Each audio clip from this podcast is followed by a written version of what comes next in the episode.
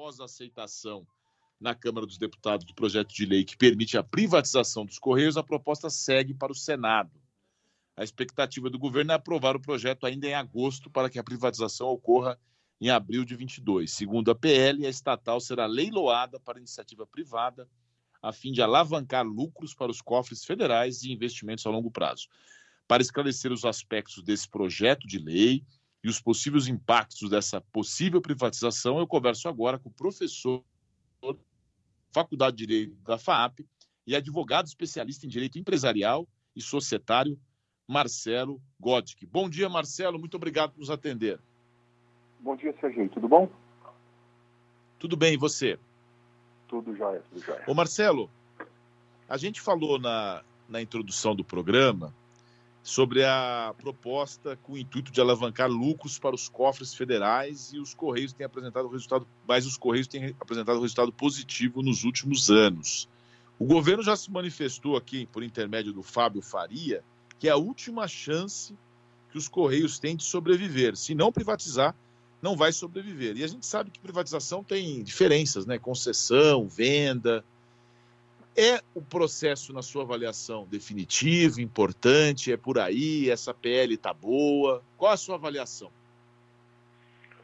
Olha, o, o projeto de lei é um projeto que prevê é, uma privatização escalonada. Ela não vai acontecer do dia para a noite, tá? Então, primeiro vai ser feita uma transformação né, da, da, empresa pública que são os Correios hoje, né, é, em uma sociedade de economia mista para atrair capital privado inicialmente. Então, a impressão que eu tenho é que essa privatização não vai acontecer tão rapidamente. Tá? Esse é o primeiro aspecto. É, o segundo aspecto é, a gente sabe que mesmo que os Correios tenham dado o, lucro recentemente, e já no passado eles deram lucro também, o que a gente percebe é que pela incapacidade do Estado de continuar financiando o investimento de maneira contínua, né, a qualidade dos correios caiu bastante, infelizmente. Tá? É, e o resultado é que hoje há muita reclamação em relação a atraso, né, a defeito na prestação do serviço, né, isso tem prejudicado a população porque não existe alternativa. Os correios eles têm monopólio hoje né, na prestação de serviço de entrega de, de, correspondência.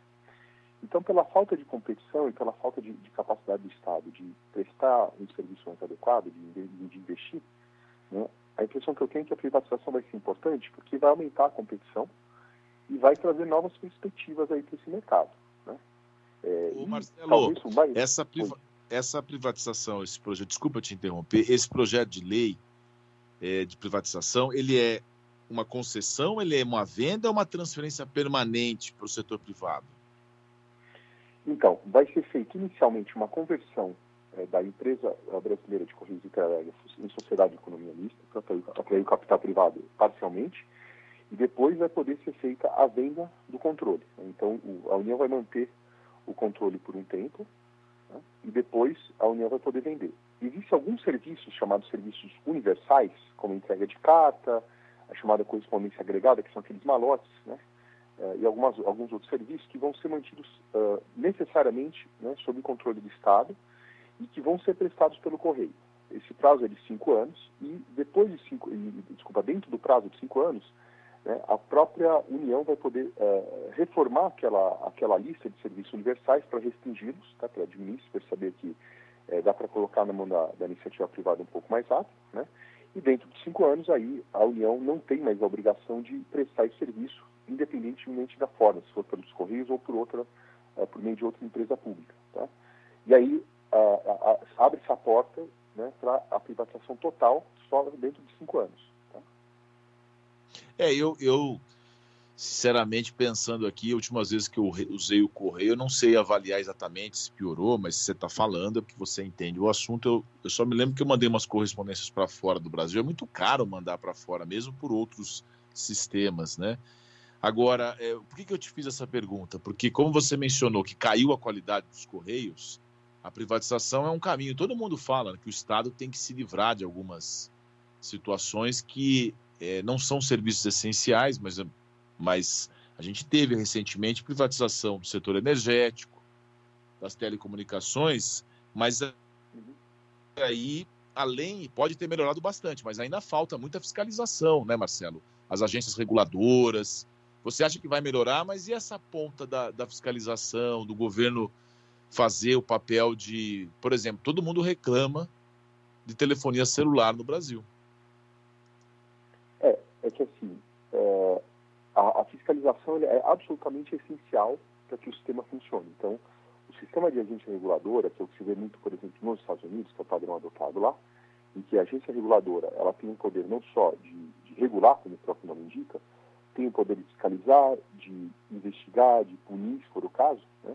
Isso é essencial. Então, uma agência reguladora bem estruturada, com pessoas de carreira, que façam bem o seu trabalho, vai ser essencial, não, tem dúvida sobre isso.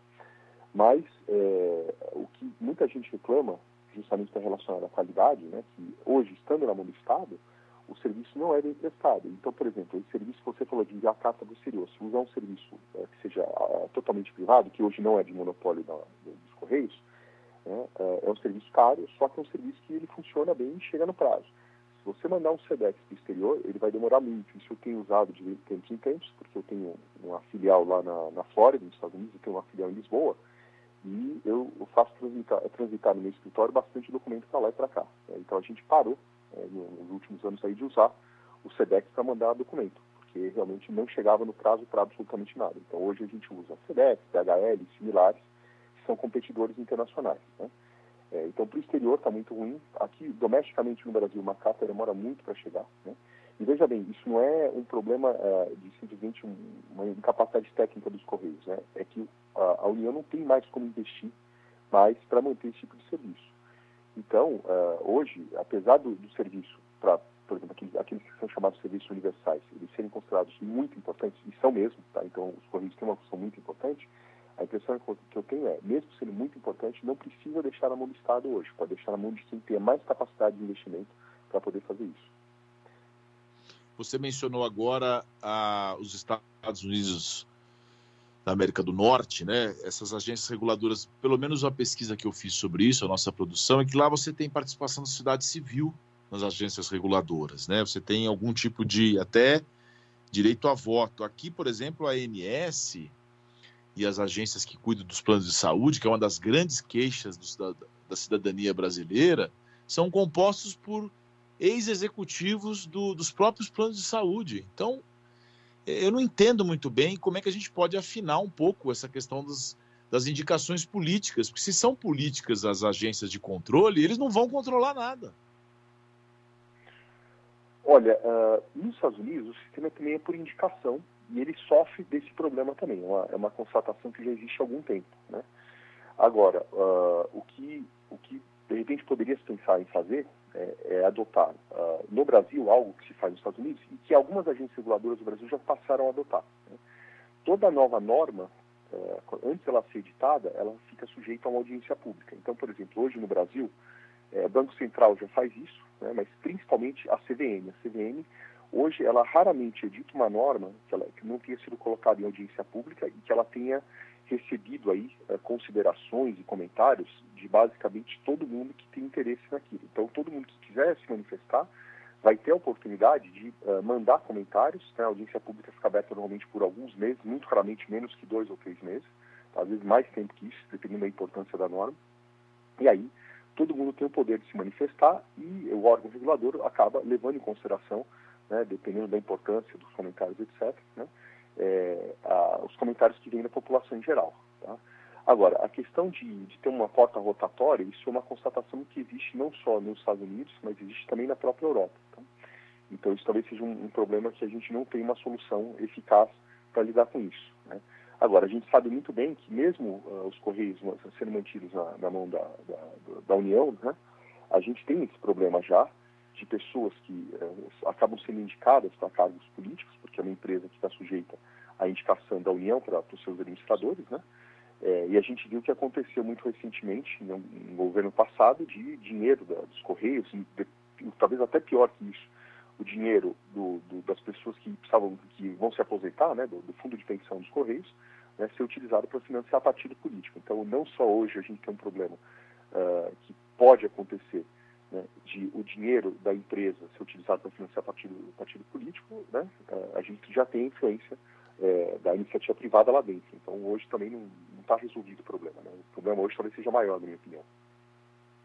Às 9 horas e 17 minutos, nós estamos ao vivo conversando com o doutor Marcelo Godic, que é professor da Faculdade de Direito da FAAP, especialista em Direito Empresarial e Societário e sócio do escritório Godic Advogados.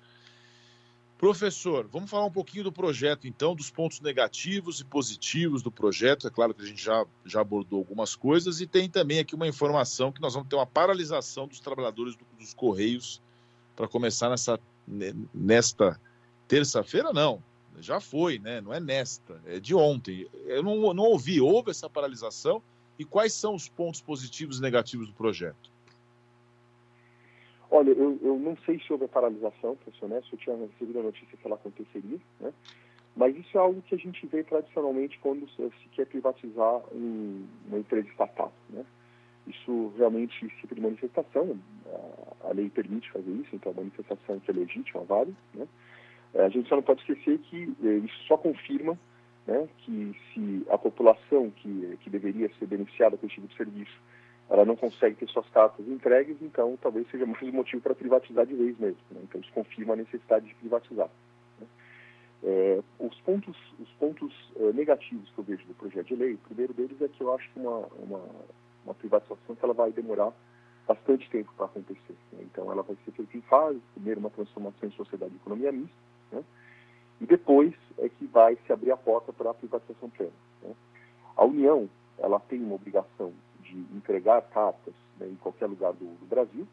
Então, a, eu, não, eu, sei que seria um ponto negativo, mas a gente vai ter que ter uma preocupação bastante grande na maneira de se estruturar né, essa privatização, porque uh, assim como o serviço de telecom, né, então se você quer levar a parte boa, você tem que levar a parte ruim, né, a, a, a, privatização dos Correios ela vai ter que se dar dessa maneira. Então, a União vai ter que ser muito cautelosa na hora de uh, montar o projeto específico da privatização, não o projeto de lei, mas o projeto da privatização, para que é, a população não deixe de ser atendida.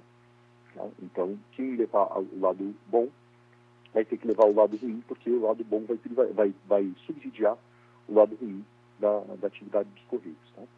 É, e aí a expectativa, pelo resto do, do, próprio projeto de lei, é que uma vez que a gente consiga inserir, isso o projeto de lei permite, né, é, inserir uma competição nesse mercado, a perspectiva é que a qualidade do serviço suba muito, né? mesmo que o preço venha subir um pouco, porque a gente sabe, como você bem disse, que existe muita reclamação em relação às empresas de telecom no Brasil, mas se a gente comparar com o que era antes de privatizar, é, o serviço era mil vezes melhor. Né? Então, antigamente, é, linha de telefone, por exemplo, era uma coisa que se passava por herança. Né? Então, a pessoa colocava lá, né, nas primeiras declarações de herança que ela tinha, por exemplo, automóvel, tinha é, imóvel e tinha linha de telefone, que era uma coisa cara. É, né? É, era caríssimo, a gente colocava no imposto de renda, né? Lembra? No imposto de renda, era herança. E é, eu lembro que uma vez a minha avó, quando ela era viva, ela cismou que queria uma nova linha de telefone, e aí abriu um plano de expansão lá em Santos, onde eu morava, e ela se postou na fila, ela ficou por dias naquela fila. Né? Então as pessoas guardavam o lugar dela, porque ela já é uma senhora de idade, né? E ela voltava no dia seguinte e deixava ela entrar de volta na fila para ela conseguir entrar no plano de expansão da Telesp para conseguir mais uma linha de telefone. Né? E ela se esmolou. Ela não precisava de mais uma linha, mas conseguiu depois de dias. Né? Então é um negócio meio maluco. Hoje a gente precisa de uma linha de telefone, a gente liga para várias, qualquer uma das várias companhias que prestam esse serviço, tem várias hoje, inclusive empresas que, por exemplo, estão no setor de TV a cabo, que podem fornecer esse tipo de serviço. Né? Em questão de dias, às vezes até em horas, né? É, essa linha já sai instalada. Né? Então, mesmo que tenha problemas, a gente hoje tem agência reguladora que serve para ajudar a resolver esse tipo de problema. Antigamente, não tinha para quem reclamar, não tinha linha de telefone, era um negócio caro. O que existia, na verdade, era um mercado paralelo. Não sei se você lembra, Sergio. Era um mercado paralelo é, de linhas de telefone. Lembro, você, lembro. Né? Era até muito chique você ter, você Opa. dizer que tem, tinha duas linhas de telefone. Você Opa. era rico. Exatamente. Ter duas linhas de telefone era sinal de riqueza. Isso, né? Hoje, você pode ter dez linhas de telefone, só, só, vai aumentar a sua despesa e não quer dizer absolutamente nada se você é rico ou pobre. Né? E exatamente isso que você está falando.